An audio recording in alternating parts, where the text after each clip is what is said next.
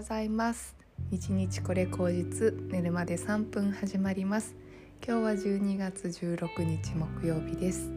今日はなんとなく朝にねなんか久々にこうピカーンって晴れてるんで なんか気持ちよくって朝にあのー、録音したくってね始めました。うんと今日はですねあの資本論というかうん私のねすごくなんかこう好きなというか読んでて衝撃を受けた本を一つあの紹介したいと思うんですけれどもこれはダイヤモンド社から出てる立花明さんの「あの幸福の資本論」という本なんですね。でこれ私いつ読んだかっていうとえっ、ー、と離婚して超絶お金がなくってなんかもうほぼマイナスの状態から自分がこう再起するっていうお金がないってなった時からすっごいあの再起する時にこの幸福の資本論を読んだんですね。でとにかくねお金がなかったんであのずっと一日中働いてたんですね。でお金の悩みっていうのが絶えなくてあのどうやったらお金が増えるかってことばっかり考えてたんだけど、うんと、それがねある時すごく虚しくなってねなんでこんなにお金に振り回されなきゃいけないんだというふうに 思った時になんかそのお金の考え方をちょっとそのシフトチェンジしなきゃいけないなというふうに思ったんですよ。うんと私の中ではまあちょっと小さい時から親がね親とか祖父母が自営業者だったので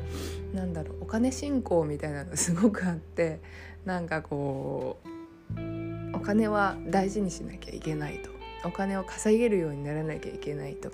いうのがあってそのなんかその反発心からお金っていうことにねあまり自分が触れないような生活をしてたんですよ。でまあそのせいもあって、まあ、結構そのお金遣いが荒かったりお金のことを考えることができなかったりうんしたんですよね。で、まあ、その時に、まあ、初めてあのお金がないという状況に陥って、まあ、お金の考え方を変えなきゃいけないなというふうに、まあ、親とかおばあちゃんが言ってたことってまあ一理あるしでもなんかそのままね捉えたくないなというふうにお金になんかこう信仰するような考えではいたくないなというふうに思っていた当時なんですよ。でファイナンシャルプランナーの資格とかあと簿記とかをね勉強していた時でもあったので、まあ、そのなぜねその世の中でこうお金というものがこんなにもあの流通してあの大事にされるのかとかなんかどういう経緯でお金が流れているのかっていうのはすごくよく理解してたけれどもじゃあ全てお金なのかっていうところなんですよね。でなんかその時にまあ図書館か当時ねすっごいお金なかったんで本買うとかもできなくて図書館にこう足しげく通ってたんですよ。で図書館で本棚で見つけたのがこの幸福の資本論でまずこの幸福のってついてるところに私はねびっくりしたんですよ。うんとお金に関して幸福を感じるということがあまりないというような 人生を生きてきたからなんか幸福の資本論ってどんなことだろうというふうに読んでみたらまあねこれいろいろネットの記事でも載ってますしあと YouTube でねあの解説とかしてくれる方もいて今最近結構話題の岡田敏夫さんとかで YouTube で検索するとすごくねあの分かりやすい解説とかあるので是非本が苦手な方は YouTube とかで見てもらってもいいかなというふうに思うんですけど、うんとまあ、資本っていうのが、まあ、3種類あると、まあ、金融資産とあの人的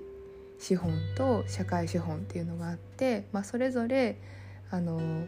金融資産に付随してるっていうものは、まあ、結構自由っていうもので人的資本に付随しているものは自己実現で社会資本っていうふうにあるものには、まあ、共同体イコール絆っていうものが、まあ、上に乗っかってますよというふうに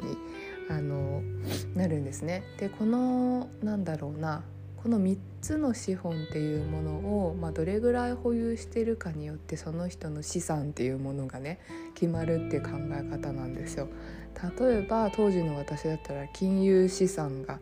あのほぼゼロに近かったので、まあ、自由はないですよね。ただ働く力があったので人的資本っていうものはあっただから自己実現に向かって、まあ、例えば自分がねそのお金を増やしてある程度生活できるようになるとかそういうところまであの頑張れる力はあったと。で社会資本っていうのはこの共同体なんですけれども、まあ、例えば友達とかあの、まあ、会社の同僚とかねあの知り合いとかなんですけどもあのこういう人がいると例えば仕事をもらえるようになったりあの、まあ、仕事じゃなくってもそういう人たちにこう支えられてあの絆ができると、まあ、精神的な安定として、まあ、それもねあの資産のうちっていう考え方なんですけれども、まあ、そういうものがあるといいよねというふうにあってで当時の私の場合は社会資本はね、まあ、正直そんなにつながりがこう熱いというわけではないので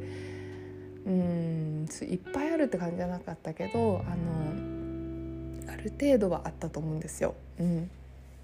まあ、なので、まあ、私は人的資本と社会資本がちょっとだけあるみたいな状態なんですよね。でこの3つの柱を完全にフルフルで持ってる人っていうのはなんかほぼ存在しないって立花明さん言ってて、うんとまあ、それはつまりお金持ちで人にも恵まれてあの絆が溢れている人っていう人はなんかほぼほぼいないんだっていう話なんですよ。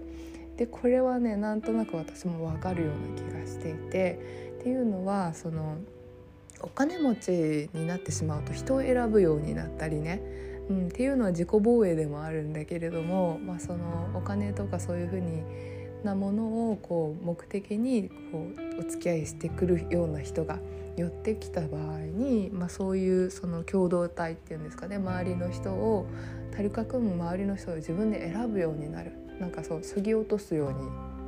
そぎ落とすって言い方もあれなんですけど、まあ、選ぶようになってくるとそうするとこの社会資本っていうのはちょっと減っていきますよね。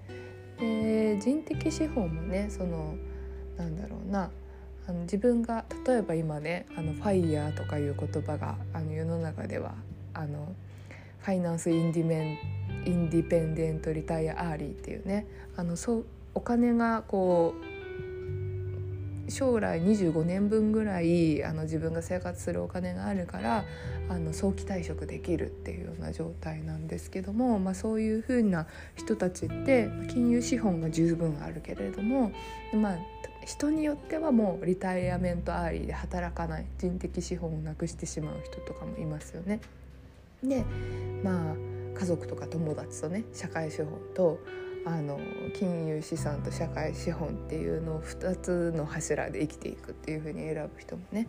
いるからなかなかこの3つの柱を全部フルフルに持ち続けている人っていうのは存在しないというふうにね聞いた時に私はなんとなくこう安心感をあの抱いたんですね。っていうのはあのこの世の中にこうなんかこう測られるものがこの何なのかっていう自分が持ってる資本っていうのが実はそのお金だけなんじゃないかってこうお金信仰に惑わされていて思っていた自分がいや自分には人的資本があるとか働ける力があるとかあと社会的な資本あの友達とか仲間とかがいるっていうふうに思えた時にうんと、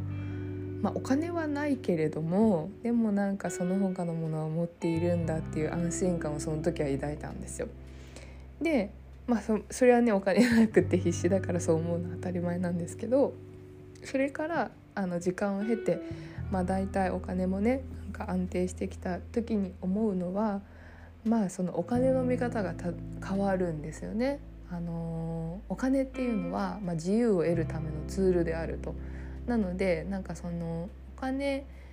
信仰ではないけれどもある程度その自由に変えられるその元手を持っておかないと自分もうまくこの人生をね渡りきれないというふうになってくるしまあそのお金に関してその自分がねこう持てる人的資本で何かこ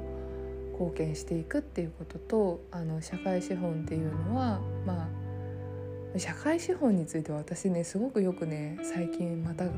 え直すんですけれどもうんとみんな友達とかなんかこう仲いい人と薄く広くやっていく自分の生き方とかっていうことにいろいろ考え出したりとかねなんかこの3つの柱の比重がまた変わってきている時にあのどう捉え直すかっていうことをすごくよく考えたりするんですね。なのでうんこのやっぱりこう3つの柱がこう資本の中にあるっていう風に